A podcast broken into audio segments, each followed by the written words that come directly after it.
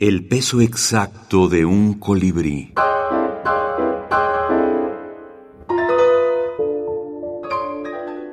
Antologías de la minificción.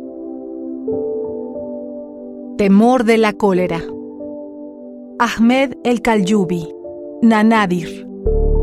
En una de sus guerras, Ali derribó a un hombre y se arrodilló sobre su pecho para decapitarlo.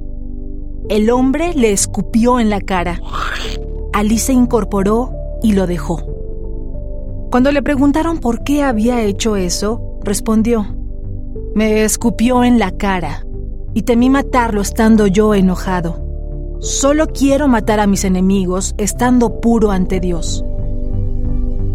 Cuentos breves y extraordinarios seleccionados por Jorge Luis Borges y Adolfo Bioy Casares.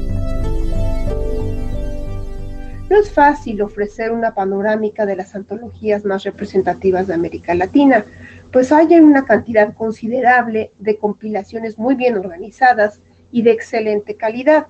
Sin embargo, en esta ocasión empezaré por mencionar la que considero fundacional para el género de la minificción, y me refiero, sin duda, a Cuentos Breves y Extraordinarios, escrita por Jorge Luis Borges y Adolfo Bioy Casares, publicada por primera vez por la editorial Lozada en el año de 1955 en Argentina.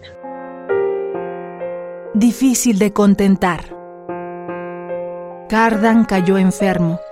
Su tío le dijo, ¿qué deseas comer?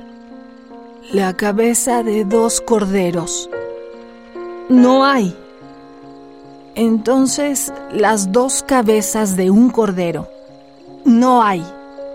Entonces, no quiero nada. Ibn Abd Rabi, Kitab al-Id el-Farid, tomo 3. Cuentos breves y extraordinarios seleccionados por Jorge Luis Borges y Adolfo Bioy Casares al ser este ejercicio compilatorio el primer antecedente de lo que hoy denominamos minificción, microrelato o incluso de manera general minitexto, su relevancia es capital y muchos estudiosos, investigadores y por supuesto también lectores, desde mediados del siglo pasado, han puesto especial atención en la constitución y organización interna de esta antología que posee dimensiones enciclopédicas y da cuenta del cuidado que pusieron sus compiladores en la elección de textos provenientes del Oriente, sucesos históricos destacados de culturas antiguas, algunos sucesos incluso imaginarios y, eh, por supuesto, mucho de lo que seleccionaron descansa en la tradición oral. Parábolas, relatos, apotegmas, juegos de palabras y esto puede apreciarse, por supuesto, desde los títulos. Es sabido que para ser antologador primero hay que ser un gran lector, y tanto Borges como Bioy Casares lo eran.